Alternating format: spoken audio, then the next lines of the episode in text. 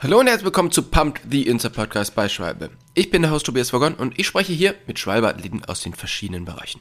Vom Downhill zum Cross Country oder vom Triathlon zum Gravel Racing. Und heute spreche ich mit Manny Fumic.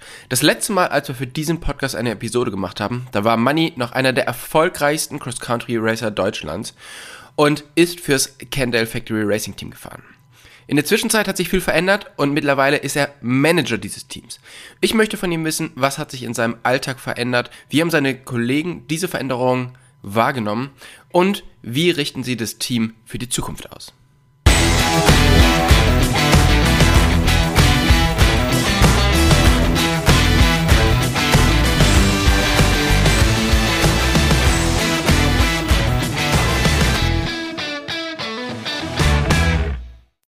Hey Manni, vielen, vielen Dank, dass du dir heute die Zeit nimmst, mit uns den Podcast aufzunehmen. Wo erreiche ich dich gerade?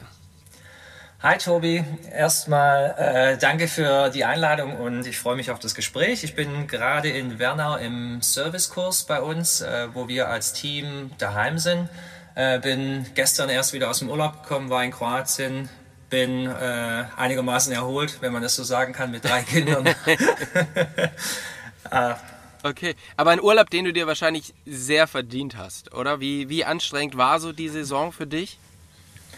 Du, wir hatten eine relativ lange Saison dieses Jahr. Ähm, wenn ich mir die letzten Saisons angucke, waren wir meistens schon Mitte September fertig und dieses Mal ging es fast bis Mitte Oktober und dazu kam halt einfach nur, dass der neue Job, den ich habe, dass der sehr zeitintensiv ist und jedes Mal, wenn Schulferien sind, bin ich auch dann mit dem Team irgendwo unterwegs bei den Rennen und somit konnten wir oder ist die Familie relativ kurz gekommen und äh, das musste jetzt halt sein und deshalb hat es auch relativ gut getan, dann einfach mal wieder wegzufahren, neue Leute zu sehen und eben mit der Familie einfach unterwegs zu sein. Ja, ja, das kann ich mir vorstellen. Vor allem, meistens ähm, merkt man ja erst, wie anstrengend es war, wenn man mal so ein paar Tage off hat, oder?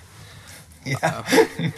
Das ist, glaube ich, normal, gell? Wenn, du, wenn du in Urlaub gehst und dann denkst du dir, ah ja, bist ein bisschen müde und alles und dann nach drei, vier Tagen äh, kommt der Mann mit dem Hammer und dann merkst du erst richtig, wie intensiv das war, ja. ja genau. Aber so wie du es auch vorhin angesprochen hast, ja, wir hatten eine lange Saison, aber eine sehr erfolgreiche Saison und ähm, jetzt hat sich mehr oder weniger jeder verabschiedet in die Offseason, nicht nur die Staff-Leute, sondern auch die Athleten und äh, wir kommen dann wieder zusammen, sage ich mal, im Dezember, wenn es dann wieder losgeht.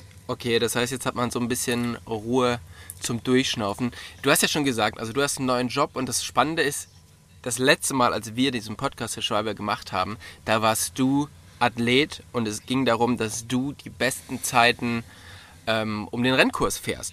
Das hat sich ein bisschen mhm. geändert. Es geht zwar immer noch um die besten Zeiten um den Rennkurs, aber nicht mehr du, sondern deine Athleten sollen das machen. Du bist nämlich mittlerweile Teammanager. Wie hat sich das ergeben? Ähm, da muss ich vielleicht so ein bisschen zurückschrauben. Ich meine, ja, wir hatten letztlich, ich, äh, wir hatten dieses, diesen Podcast aufgenommen, als ich selber noch Athlet war. Ich war ja äh, 20 Jahre oder noch länger, 21 Jahre äh, selber Profiathlet, äh, elf davon äh, im Team Kendall ähm, und habe eine lange und sehr erfolgreiche Karriere gehabt. Und ähm, dann kam, wie bei allen Sportlern, irgendwann mal äh, das hohe Alter und dann auch die Erkenntnis, dass es dann eben nicht mehr so weitergehen kann. Und ähm, mein Ziel damals war noch, die meine fünften Olympischen Spiele voll zu machen in Tokio. Dann kam noch Corona mit hinzu. Dann musste ich noch mal ein Jahr längers machen oder wollte ich ein Jahr längers machen. Ähm, hatte dann ähm, noch in meinem letzten Profijahr, sage ich mal, äh, Verletzungen und äh, lauter Zeugs, wo ich, äh, wo es, wo ich sehr äh, gekämpft habe, nochmal um eben diesen fünf, äh, um meine fünften Spiele zu ähm, äh, teilzunehmen. Mhm. Und ähm, dann war es einfach so, dass ich ähm, natürlich gesagt habe, ich muss was anderes machen und in der Zeit schon im Vorfeld habe ich mich mit meinem damaligen Teammanager Daniel Hespeler unterhalten und ich sollte mehr oder weniger so ein bisschen Aufgaben von ihm mit übernehmen, ähm, ähm, im, ähm, also mit ihm zusammenarbeiten und dann hat es sich aber so ergeben, dass er sich dann anderweitig entschieden hat ähm, und äh, die Stelle frei geworden ist und dadurch, dass ich mehr oder weniger auch der Dienstälteste war und natürlich die ganzen Strukturen und die Routine kannte und alles, war das für mich, sage ich mal, auf dem Papier ein leichtes, ähm, die, äh, die Rolle einzunehmen. Was ich dann aber später, sobald ich dann eben die Rolle hatte, äh, wo, wo sich dann eben gezeigt hat, dass es natürlich nochmal was anderes ist. Äh, auf der einen Seite war ich, wie gesagt, Athlet, aber dann in die Rolle des Teammanagers schlüpfen und äh, da waren natürlich ganz andere Aufgaben da, wo ich jetzt mhm. nicht unbedingt vorbereitet war, äh, aber jetzt eben auch reingekommen bin und ähm, die, äh, sag ich mal, die Erfahrungen, die ich in den letzten 20 Jahren gesammelt habe, die mir dann einfach geholfen haben, sag ich mal, in diese Rolle reinzukommen. Ja, ja, das ist echt cool. Ich meine, das letzte Mal, als wir irgendwie miteinander äh, Rad gefahren sind oder wir uns äh, bei euch im, im Office getroffen haben, da hast du gesagt, hey, meine, meine Karriere geht jetzt so langsam, die, die sportliche Karriere geht so langsam zu Ende und ich freue mich jetzt auch ein bisschen mehr zu Hause zu sein. Mhm. Well. da ist nichts draus geworden, das kann ich dir jetzt schon sagen. Ich wollte gerade fragen, also inwieweit hat, ähm, inwieweit hat das äh, funktioniert und inwieweit nicht? Du, ich meine, der, der Ablauf ist mehr oder weniger genau der gleiche von den, von den Tagen, die ich nicht daheim bin, weißt? Ich meine, ich bin äh, schon damals als, als Athlet waren wir zwischen 140 und 170 Tage unterwegs und ich bin auch als Teammanager bin ich mit dem Team äh, viel unterwegs bei den ganzen Events, bei den Vorbereitungsrennen, bei den Trainingslagern und sonst, äh, sonstigen äh, Terminen und von daher ist es von den Anzahl der Tagen genau gleich gewesen oder gleich und jetzt kommt einfach noch dazu, dass natürlich, wenn als als Athlet bist du nach Hause gekommen und hast dann erstmal gesagt, du, äh, ich habe eine tolle Woche gehabt, gutes Rennen gefahren, jetzt ruhe ich mich erstmal aus oder konzentriere mich nur aufs, äh, aufs Training und äh, jetzt, wenn ich natürlich vor den Events nach Hause komme, dann, dann geht's direkt eben weiter, weißt du, zum äh, Organisieren der, der nächsten Events und äh, was dann eben gemacht werden muss. Und so habe ich das Gefühl, da hört es irgendwie nie auf und du bist die ganze Zeit am Machen und am Tun, damit du eben ähm, die Saison oder eben die Events dann äh, organisierst und das alles am, am Laufen ist. Mhm. Ja, es ist wahrscheinlich einfach, wie du halt schon sagst, ne, es ist viel, viel mehr Arbeit, weil äh, es da nicht aufhört. Ähm, jetzt mhm. ist es ja so, ähm, dass es vor allen Dingen deshalb auch so viel Arbeit ist, weil euer Team ja so als das eins der professionellsten Teams im, ja, im ganzen Weltcup gilt. Ähm, wie mhm. ihr mit den Athleten umgeht. Es gibt immer äh, große Essen und es ist alles einfach super durchdacht, es ist super strukturiert. Ähm, mhm. Und dann wurde irgendwann bekannt, okay, du übernimmst das Team jetzt. Und ich meine, ich möchte dir nicht zu nahe treten, aber da haben sich wahrscheinlich schon viele Leute gedacht, wow, wie wird das? Weil ähm, mhm. gerade im, im Weltcup hast du ja, warst du ja vor allen Dingen immer der, der Lustige, der äh, immer einen Spaß gemacht hat, der aber auch immer so ein bisschen, ein kleines bisschen unstrukturiert war, beziehungsweise auch mal zu spät gekommen ist und so. Und ich glaube, du hast wirklich alle brutalst überrascht, wie schnell du in diese Aufgabe reingewachsen bist. Oder ist dir das leicht gefallen, das zu übernehmen? Oder hast du dich da richtig reinarbeiten müssen? Also es ist schon, ein, ein, so wie du es auch gesagt hast, es ist ein Riesenteam gewesen und ähm, das äh, wurde ja über, über Jahre aufgebaut und perfektioniert und äh, als ich eben das Team übernommen habe, waren da auch schon Strukturen da, die ja ich mit als Athlet auch teilweise mit aufgebaut habe. Es war nicht einfach, ich muss ganz ehrlich sagen. Es waren äh, große Paar Schuhe, in die ich da reingekommen bin und ähm, ähm, im Endeffekt war es nicht leicht, sage ich mal. Auf der einen Seite alles, was mit dem Rennsport zu tun gehabt hat, weißt du, also wenn wir vor Ort sind, bei den Events und alles, ich meine, das war eigentlich easy für mich, muss ich ganz ehrlich sagen. Aber alles, was dahinter passiert, weißt mhm. du, also das, das Team, die, die Strukturen im Hintergrund aufzubauen und da einfach das weiterzuführen, ich glaube, das war etwas, wo ich eine längere Zeit gebraucht habe, mich einzuarbeiten, muss ich ganz ehrlich sagen. Aber ähm, ich glaube trotzdem, ich meine, du hast vorhin unstrukturiert oder dass ich, dass ich zu spät gekommen gekommen bin. Ich glaube, das ist bei allen Sportlern so. Ich meine, das sehe ich bei meinen Sportlern auch so. Aber auf der anderen Seite, ich meine, äh, die trainieren natürlich wahnsinnig hart und die sind sehr strukturiert. Und ich glaube, das ist einfach so, so wie ich äh, rübergekommen bin. Die, ja. Ich habe immer, ich glaube einfach, ich war so ein bisschen anders ähm, nach außen als andere Athleten. Das hat mir aber auch in der Vergangenheit sehr viel geholfen. Aber nichtsdestotrotz war ich natürlich äh, sehr strukturiert, weil ich meine, wenn, du, wenn du zurückblickst auf die Karriere, die ich hatte, ich meine, ich war über 20 Jahre lang immer irgendwie in den Top 5 oder oder Top 10, äh, Top 10 der Weltrangliste auch drin. Und das kommt mhm. nicht, wenn man nicht äh, strukturiert ist oder nicht hart arbeitet. Und von daher ähm, ist mir das äh, auf der einen Seite ja leicht gefallen, aber die anderen Sachen, die musste ich mir dann auch äh, zuarbeiten. Aber wie auch vorhin schon gesagt, ich bin da jetzt auch gut reingekommen und wir hatten ähm, mit, ich glaube, in der CFA-Geschichte hatten wir mit die, die besten Resultate jemals, die wir als Team hatten in den letzten beiden Jahren. Und dieses Jahr war nochmal die Krönung mit äh, Top-Resultaten von meinen Athleten und deshalb war es ein sehr gelungenes Jahr für uns. Ja, das ist, äh, das ist wirklich stark, dass ihr das dieses Jahr so, ähm, so erreichen konntet und so viele Erfolge äh, einfahren konntet. Ähm, was ist denn in deinem Job so der allergrößte Unterschied zwischen letztem Jahr und, und diesem Jahr? Ähm, auf welchen Bezug jetzt genau? Ähm, ja, alltagsmäßig. Also du hast natürlich jetzt viel mehr Bürokram zu tun, aber was ist so wirklich mhm. das, was, was sich am krassesten in deinem Alltag verändert hat? Also ich denke, ja, das ist einfach das Bürozeugs, glaube ich, weißt du, was, was permanent ansteht. Also ich habe ja, ich bin ja, wie ich es vorhin gesagt habe, ich habe hier, ähm, in, bin in Bernau hier, habe ein neues Büro, ähm, wo auch das ganze Lager ist und ähm, da bin ich eigentlich jeden Tag und tue halt dann dementsprechend Sachen abarbeiten. Und oft ist es so, dass du einen ganzen Tag eben irgendwelche E-Mails machst und mit Leuten telefonierst und am Ende siehst du nicht viel, weißt du, aber mhm. ähm, was jetzt, was passiert und das ist manchmal, als Athlet war das so ein bisschen, wie soll ich sagen, anders anders. Du bist rausgegangen, hast deine Stunden, bist du gefahren oder dein Training gemacht, bist nach Hause gekommen, hast Trainingspeaks gecheckt oder deine Nummern und hast gesehen, ach, das hast du, hast du getrainiert, hast du investiert, da siehst du gleich ein Resultat. Und ähm, in dem Job ist es, ich glaube, das ist bei jedem Bürojob, du musst halt deine Sachen abarbeiten und du siehst erst dann am Ende, sag ich mal, ob die, äh, ob die Sachen, die du, die du äh, angegangen bist und bearbeitet hast, ob die dann eben funktionieren im, anhand von Resultaten oder wie das Team einfach auftritt, äh, solche Sachen. Und es ist so ein lang langwieriger Prozess und ähm, da, sind, da verbringe ich sehr, sehr viele Stunden einfach am, am Computer und am Telefon, um das Team dahin zu bringen, wo wir äh, sein wollen. Mhm.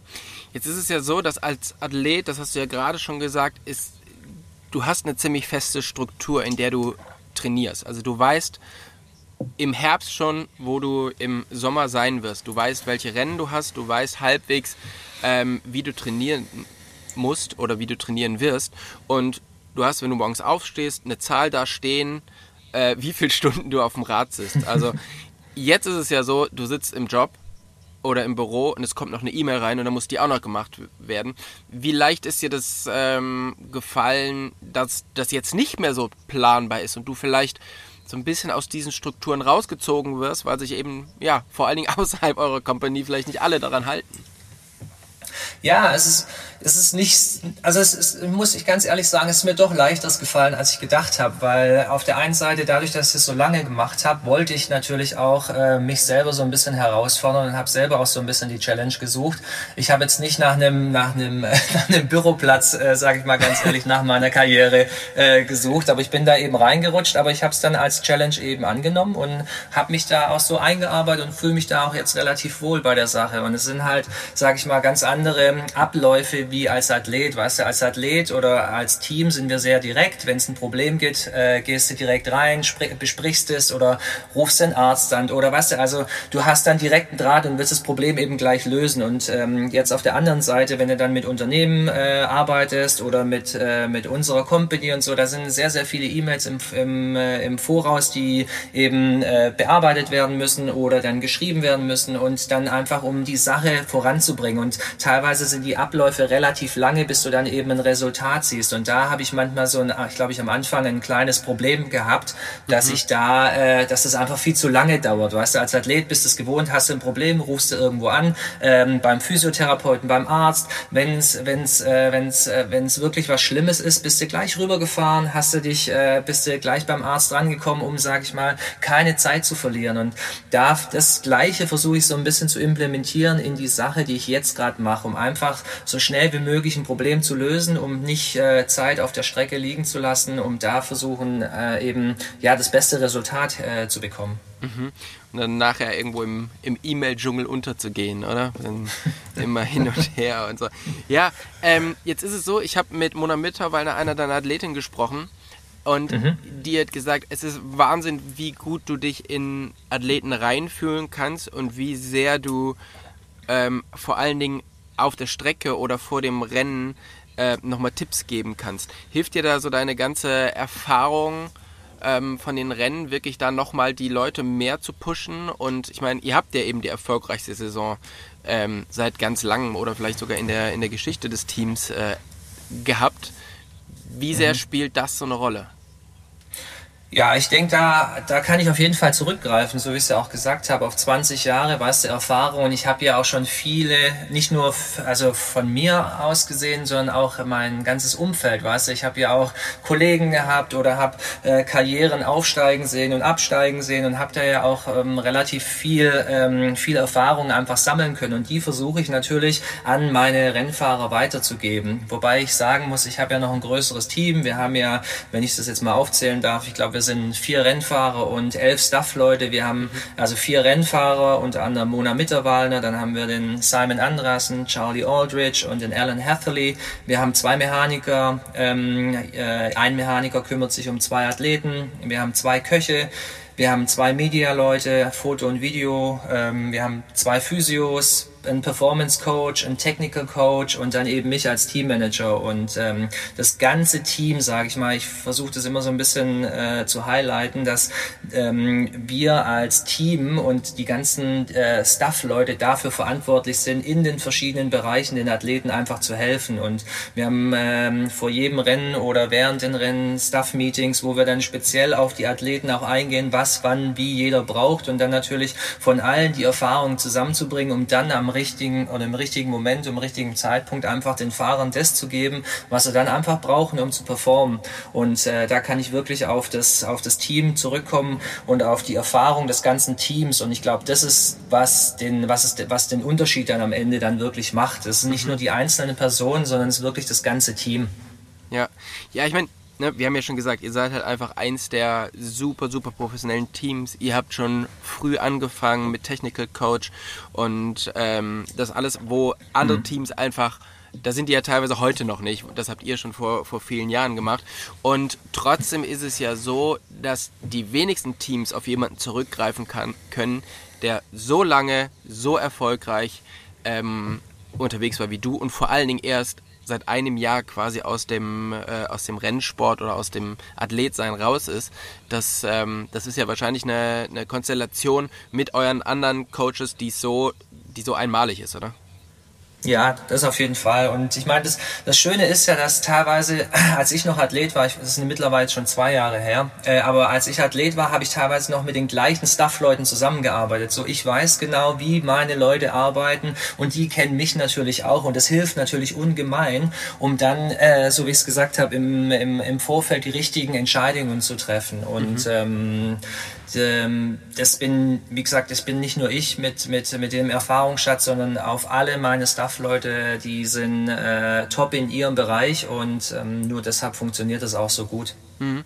Aber jetzt hast du gerade was ganz Interessantes gesagt und zwar, ähm, du warst ja vorher, du hast mit den gleichen Leuten zusammengearbeitet, aber du warst ja da einfach Athlet. Und wie ist denn so mhm. das Gefühl, wenn du dann, es geht natürlich nicht von heute auf morgen, aber trotzdem, du stehst dann da und bist auf einmal der Chef. Äh, ja. Wie ist es zum einen beim Staff angekommen und wie ist es zum anderen bei den Athleten angekommen, die ja auch zum Teil noch die gleichen sind? Mhm. mhm.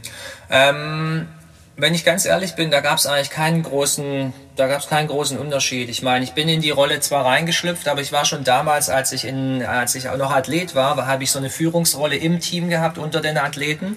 Und da haben wir auch schon, sage ich mal, solche Gespräche einfach gehabt. Und äh, im, im Endeffekt geht es einfach nur darum, dass wir als Team erfolgreich sein wollen. Und da geht es um, um Kommunikation, um Vertrauen. Und das hatten wir schon damals, als, als ich schon Athlet war, hatten wir, sage ich mal, so ein gleiches äh, Umfeld oder eben diese Gespräche Gespräche, die wir gesucht haben, zusammen, um eine Lösung zu finden, um dann nach vorne zu kommen. Und im Endeffekt hat sich nur der Titel geändert, aber die Gespräche und wie die Herangehensweise war eigentlich immer die gleiche.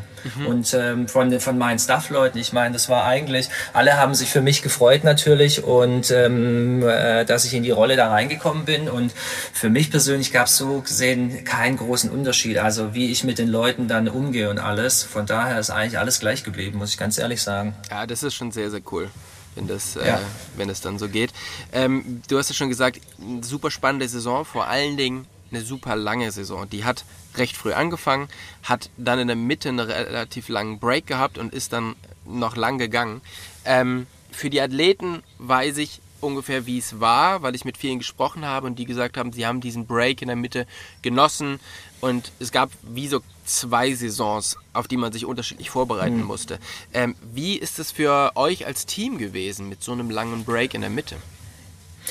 Du, ich glaube, wir haben genauso gefühlt wie alle anderen. Es war sehr, sehr angenehm, sage ich mal, in der Mitte des Jahres so eine längere Pause zu haben. Das hatten wir sonst nicht. Sonst war es immer so wie so Intervalle, wo du, sage ich mal, einen Block hier hattest, Anfang der Saison, dann Mitte der Saison und Ende der Saison. Und ich persönlich empfinde das eigentlich sehr, sehr angenehm, dass wir so eine so eine Pause mittendrin hatten, um einfach, dass sich jeder noch mal so ein bisschen resetten konnte, noch mal ein bisschen Luft schnappen konnte und dann auf die auf den äh, auf die zweite Hälfte der Saison vorbereiten arbeiten konnte. Und nicht nur für die Athleten, wo, denke ich, wurde das sehr positiv angenommen, aber auch für die Staff-Leute, weil die natürlich auch genauso wie die Athleten permanent am Reisen sind, ihre Familien daheim haben. Und da ist es dann auch für die schwierig, einfach die komplette Saison äh, weg zu sein. Und da hat es jedem eben die Möglichkeit gegeben, nochmal nach Hause zu gehen, mit der Familie ein bisschen Zeit zu verbringen oder mit der Freundin oder mit der Frau und dann einfach wieder gestärkt und mit mehr Energie zurückzukommen, um dann einfach den Rest der Saison äh, anzugehen.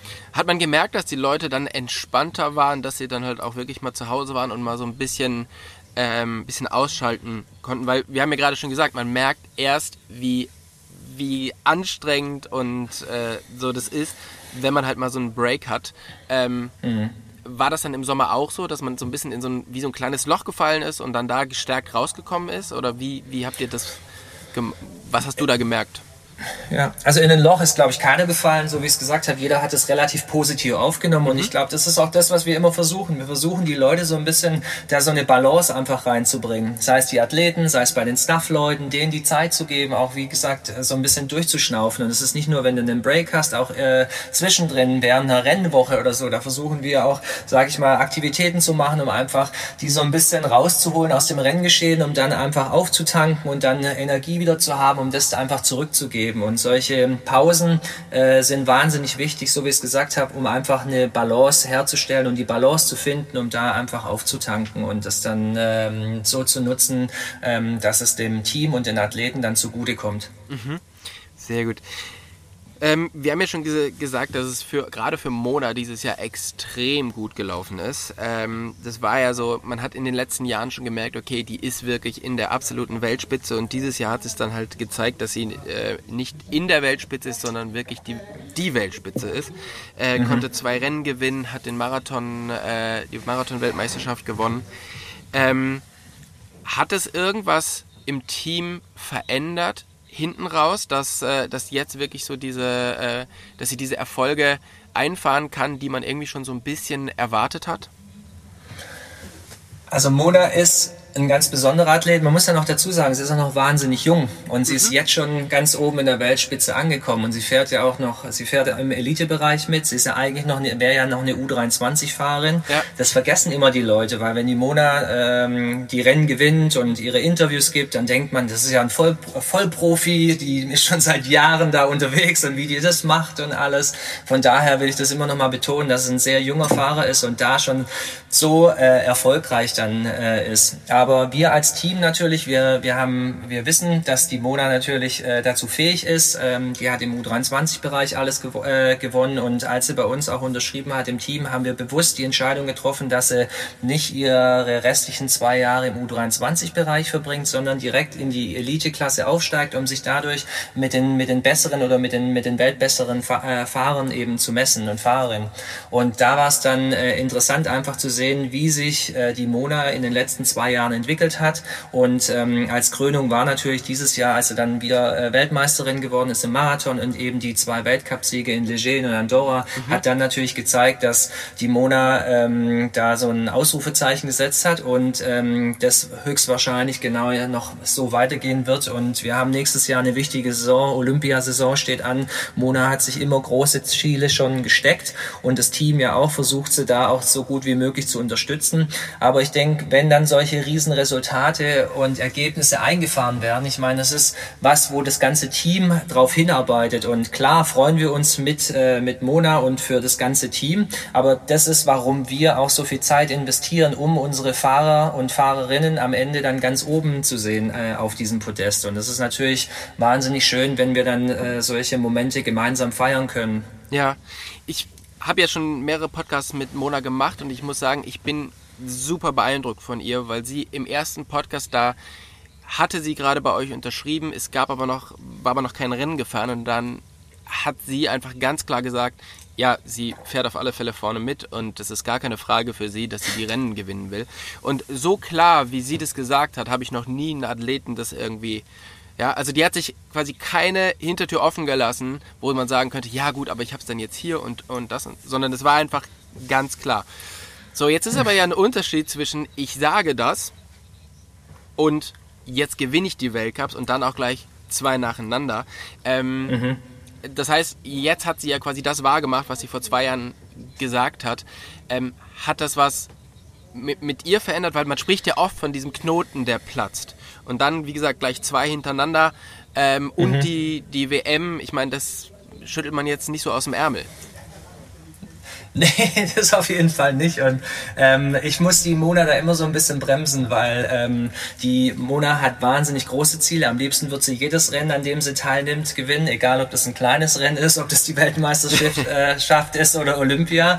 Und äh, ich versuche da so ein bisschen sie auch nicht zurückzuhalten, aber ihr einfach ein gutes Gefühl zu geben und zu sagen, schau bitte drauf, was du schon erreicht hast und du hast eine relativ lange Karriere vor dir und du musst die Sachen jetzt richtig machen, damit die Karriere äh, lang ist. Wenn es nach ihr geht, geht. Die würde, wie gesagt, jedes Rennen gerne gewinnen und alles. Aber das ist, äh, da wo wir uns befinden, ist die absolute Weltspitze. Und äh, da sind kleine Fehler, die man vielleicht am Anfang macht, die merkst du dann hinten raus. Und äh, mhm. wir versuchen sie natürlich, wie gesagt, auch das ganze Team da so gut wie möglich zu unterstützen, ähm, dass sie ihre Ziele erreicht. Aber ich bin schon mal total happy gewesen mit, mit nur zwei Weltcups. Weißt du, was ich meine? Ich meine, andere Frauen, die brauchen, oder andere Athletinnen, die gewinnen nie einen Weltcup und sie schon in den jungen Jahren so. Und deshalb Sie ist wahnsinnig ehrgeizig und ist wahnsinnig talentiert und ich glaube, das ist ähm, nicht das letzte Mal gewesen, dass wir die Mona ganz oben sehen äh, auf, der, äh, auf dem Podium. Ja, und ihr habt damit quasi mit der Mona einen jungen Star, der, der nach oben strebt oder oben angekommen ist. Und auf der anderen Seite habt ihr einen Star,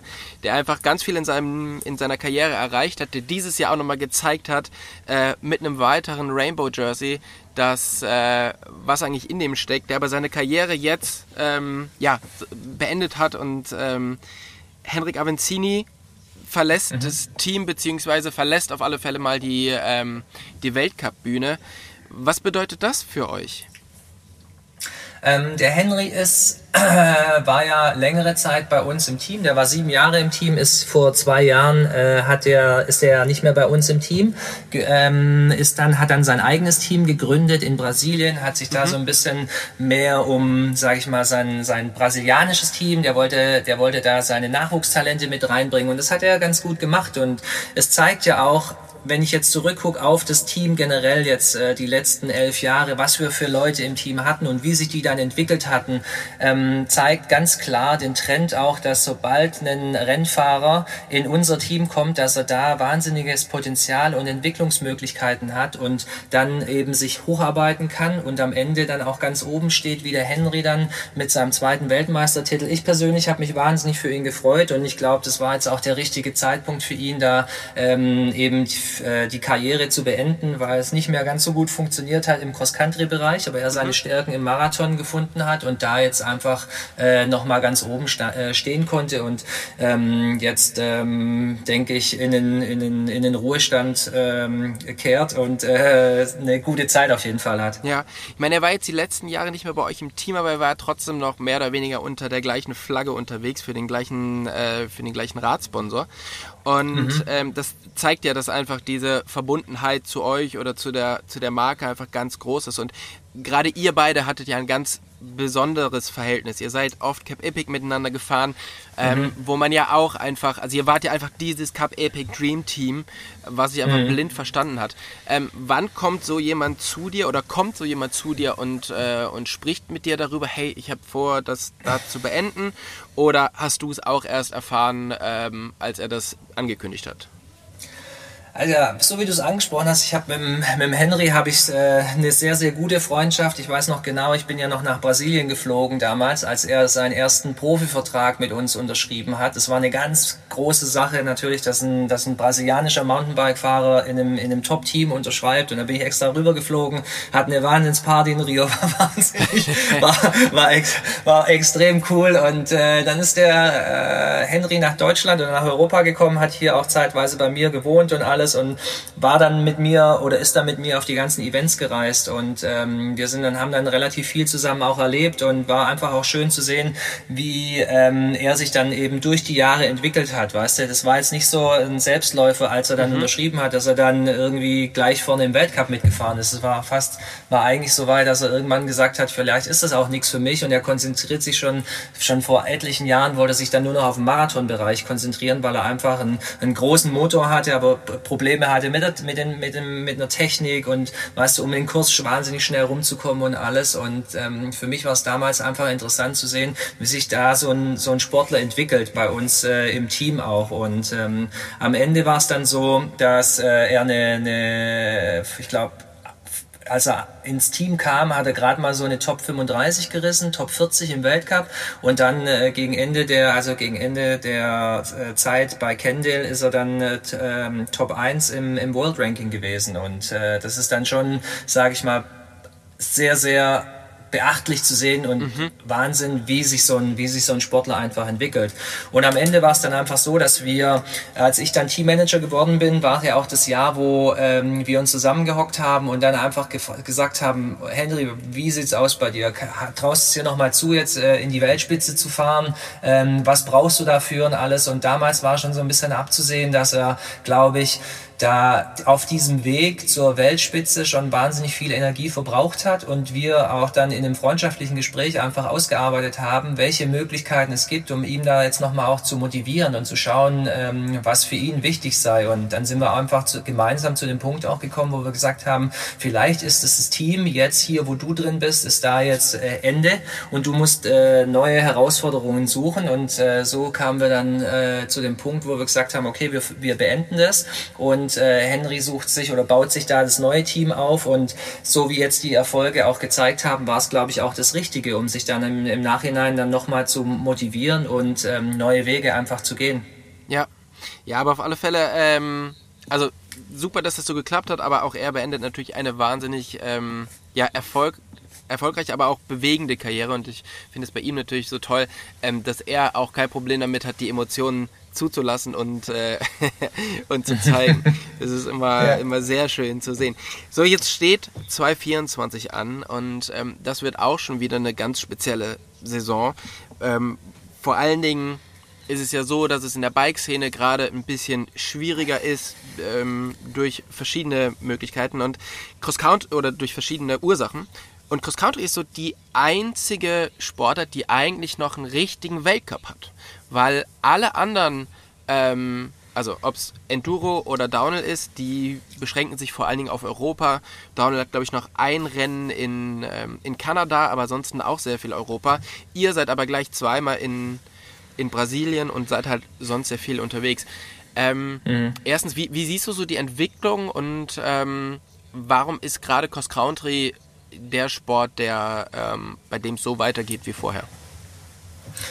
Ähm, wir haben vor zwei Jahren hat auch, also damals hat es ja Red Bull gemacht oder ganz am Anfang Freecaster, dann kam Red mhm. Bull ins Spiel und hat diesen Sport dahin gebracht, wo wir, glaube ich, jetzt auch schon, also jetzt schon sind. Ähm, vor zwei Jahren kam Warner Brothers mit rein, die natürlich nochmal ein ganz anderes Gewicht äh, haben und äh, ich glaube, dass sich der Sport eben in dem Sinne weiterentwickelt oder weiterentwickeln muss. Ähm, wenn wir über den Weltcup sprechen, Weltcup heißt, dass wir auf der ganzen Welt auch unterwegs sind. Es ist ja auch auch kein Europacup.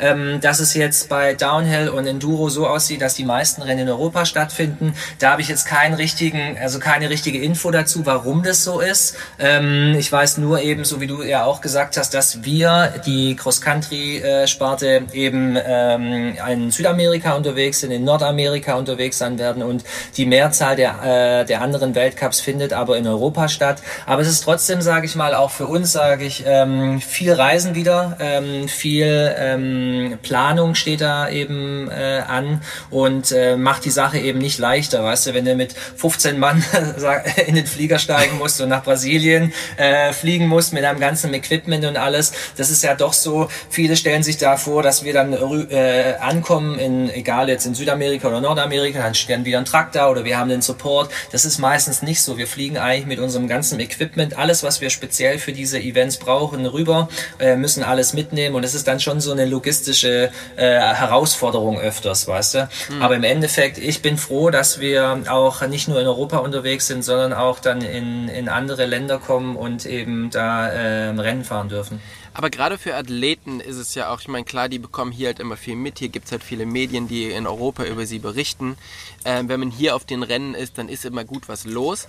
Ähm, mhm. Aber gerade für die Cross-Country-Athleten ist es doch auch Wahnsinn, nach Brasilien zu kommen, oder? Weil was, mhm. was dort, also was ich gehört habe nach dem ersten Rennen, was dort war, ähm, das ist ja komplett verrückt, wie die Fans dort abgehen und wie sehr mhm. dort unterstützt wird. Und das ist ja auch das, warum man dann am Ende einen Weltcup fährt, oder? Damit man auf der ganzen Welt ja, bekannt wird und, äh, ja. und Fans hat. Ich glaube, es kommt auch einfach die Entwicklung des Cross-Country-Sports in den letzten Jahren. Die ist halt einfach nochmal rasant angestiegen auch. Wenn du dir da die, die Zuschauerzahlen anschaust mittlerweile, ich meine, früher war Downhill immer so ein Zuschauergarant, also anhand von den Zahlen bei Red Bull und alles, aber mittlerweile selbst der 20-minütige Short-Track am Freitag, der hat größere Einschaltquoten oder Zuschauerzahlen als der, der Downhill-Event und dann darüber hinaus Cross-Country. Also man sieht schon so einen Trend, dass Cross-Country richtig so einen Boom gerade einfach hat und da wahrscheinlich dann auch äh, mehr, sag ich mal, investiert wird äh, auf der Veranstalterseite und dann auch ganz klar gesehen wird, wo die Interessen sind. Ich meine, so wie du es jetzt gerade gesagt hast, in Brasilien, wir waren letztes Jahr in Brasilien, das war absoluter Wahnsinn, was da abgegangen ist, wie die Leute da euphorisch sind und alles. Also das war auch für die Rennfahrer, die, die sind nach Hause gekommen, die, die hatten eine Woche lang danach hatten die noch ein Grinsen drauf, weil sie so ein Event fast nie gesehen haben. Und ich glaube, wenn du dann natürlich auch in neue Länder kommst und äh, andere Kulturen hast, ähm, die den, die den Sport so entsprechend feiern und anfeuern, dann ist das auch gut für den Sport, um da einfach auch mal eine andere Seite zu zeigen. Ja, auf alle Fälle. Ähm, aber was denkst du, woran liegt es, dass das Cross Country gerade so einen, einen Boom hat? Weil es besser zu verstehen ist, wie's, wie's, wie das Format funktioniert? Oder was denkst du, was ist, was ist, warum ist es so erfolgreich? Ich glaube, dass sich halt viele damit einfach viel besser identifizieren können. Am Ende ist es ja das, was wir alle machen. Wir, wir holen uns ein Fahrrad, äh, wir fahren daheim los, fahren eine Runde und fahren und kommen dann wieder daheim auch an. Also es ist typisch Cross Country, die, die Runde, die du dann einfach machst. Und es ist einfach zu verstehen, aber ich glaube einfach, dass sich der, der Sport an sich einfach super gut entwickelt hat. Ich habe es vorhin kurz angesprochen, wir haben jetzt ein neues Format, äh, dieses Short Track am Freitagabend, kurz, intensiv, knackig, ist wie dieses Qualifying bei der Formel 1, wo wir die Startplätze ausfahren. Ähm, äh, am Freitagabend ist auch easy, sage ich mal, zum Einschalten. Da ist, da kommt nicht viel anderes im Fernsehen oder da hast du auf jeden Fall Zeit und da kommst du so ein bisschen rein. Social Media hat, glaube ich, auch viel getan, einfach mhm. um da den Fahrern ähm, zu folgen. Viele äh, sind selber äh, in der Corona-Zeit oder auch schon davor mit dem Fahrrad eben viel unterwegs gewesen und können sich da so ein bisschen rein identifizieren, weißt du, und können sich äh, eben vorstellen, wenn sie dann bei den Events sind, die gucken sich die Strecken an und sehen dann, ah, guck mal, der hat auch ein Cross-Country-Rad Rad. Ich fahre auch daheim mit dem rum, aber ich schaue jetzt gerade hier, was die hier runterfahren oder wie schnell die hier hochfahren. Und ich glaube, dass sich viele damit einfach so ein bisschen ja, identifizieren können und dann äh, das so ein bisschen ähm, eben äh, vergleichen können mit sich selber dann auch. Und dazu kommt natürlich die Entwicklung der Fahrräder. Was, wenn du dir die Fahrräder vor fünf oder zehn Jahren anschaust, mit den Cross-Country-Rädern, die, die es jetzt momentan gibt, das ist natürlich nochmal was ganz anderes, weißt du? Also das ermöglicht einem natürlich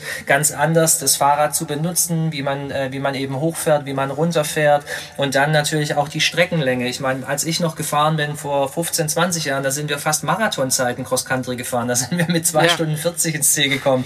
Und jetzt ist es wirklich sehr tele Genau, sehr telegen geworden, weißt du, mit einer Stunde 20 Rennzeit, da passiert viel, weißt du, ähm, der, das, der wird von Start bis zum Ende, das ist ein, ein Sprint mehr oder weniger und das ist einfach, ich glaube, äh, super gut zum, zum Anschauen und ähm, wahnsinnig äh, actionreich dann. Mhm. Jetzt ist es ja für dich als Teammanager halt wichtig natürlich, dass deine Athleten möglichst schnell sind, aber natürlich auch so gut wie möglich ähm, den Spagat zwischen Athleten und Sponsoren zu schaffen. Und mhm. wenn man jetzt mal auf die Zahlen guckt, was verkauft wird, dann ist natürlich das Cross-Country-Rad nicht mehr so im Fokus, wie es vielleicht zu der Zeit war, als du angefangen hast oder als du in der Mitte deiner Karriere warst, wo es darum ging, mhm. genau dieses Rad zu verkaufen, was du da gefahren bist. Jetzt mhm. geht es ja vor allen Dingen darum, E-Bikes zu verkaufen, äh, Trailbikes zu verkaufen. Das ist ja so die, die Masse, die verkauft wird. Hat sich da in der Kommunikation was geändert, dass ihr jetzt sagt, okay, wir, wir machen gar nicht mehr die, ähm, wir gehen gar nicht mehr so aufs Rad ein, sondern wir versuchen die Athleten als Stars aufzubauen, weil ihr arbeitet ja auch, wie du schon gesagt hast, mit, äh, mit einem Mediateam zusammen. Ähm, wie kommuniziert mhm. ihr dort? Du, ich sehe es so ein bisschen wie die Formel 1, weißt du, also wenn da Formel, wenn da Mercedes äh, im äh, vorne fährt, dann hat es so eine gewisse Aus, so eine gewisse Strahlkraft die, äh, mhm. im Sinne von wir sind vorne, wir sind Mercedes, wir investieren oder wie bei uns jetzt mit Cannondale, wir investieren in ein Rennteam ähm, und das versuchen wir natürlich auf unsere anderen Produkte, dass das auf unsere anderen Produkte dann natürlich auch abfährt. Mhm. Und ich meine, wenn ich mir meine Athleten angucke, die sind jetzt nicht die ganze Zeit mit dem Cross-Country-Bike auch unterwegs. Ich meine, der der, äh, Alan zum Beispiel, der ist sehr viel auf dem Straßenrad unterwegs. Unser Charlie zum Beispiel, der liebt sein Trailbike oder sein E-Bike und das ja. gleiche für den Simon auch. Also die sind auf verschiedenen Plattformen ja auch unterwegs. Ich meine, ähm, die suchen sich das, was sie dann eben brauchen, um dann am Ende äh, im, bei ihren Rennen dann eben äh, besser zu performen. Und von daher, äh, wir versuchen natürlich als Company oder das ist auch mein Interesse, da die äh, auf die verschiedenen Plattformen zu bringen und dann natürlich auch dass da so eine gewisse Strahlkraft dann auf, auf die anderen äh, Plattformen dann abfärbt. Äh, ja. Das versuchen wir natürlich und von daher, da ist, äh, das ist ein großes Spielfeld und das versuchen wir auch zu bedienen mit unseren Athleten und ähm, die, die machen da ja auch mit und haben da auch Lust drauf und von daher, das ist jetzt nichts, dass wir das, ähm, dass wir das irgendwie versuchen zu verkaufen, sondern das ist wirklich da und äh, die Leute nutzen die verschiedenen Fahrräder und ähm, jeder, der dann draußen einfach ist, der kann dann für sich entscheiden, wo er sich dann eher sieht eher im Cross-Country-Bereich oder im Trail-Bereich oder eben jetzt, äh, wo der große Hype ist, bei den E-Bikes. Hm. Ja, ich finde das halt auch eben spannend, dass äh, ihr es ja schon geschafft habt, Leute in eurem Team zu haben, die halt an sich auch schon, ich sag jetzt mal, Typen sind. Also die mhm. halt funktionieren, egal auf was für ein Rad du die draufsetzt, weil die einfach Bock auf Radfahren haben, weil die einfach eine Geschichte mhm. zu erzählen haben.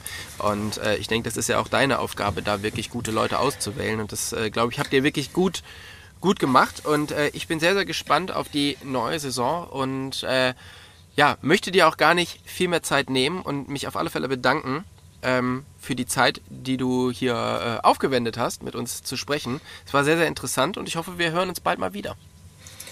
Vielen Dank, Tobias, immer wieder gerne. Ähm, und ich freue mich auf jeden Fall, wenn wir uns wieder, äh, wenn wir wieder zusammenfinden und hoffentlich vielleicht sogar nach Ende der, der Olympiasaison und dann äh, hoffentlich mit noch besseren Resultaten und noch mehr Geschichten und Insights aus, äh, aus dem Inneren des Sports.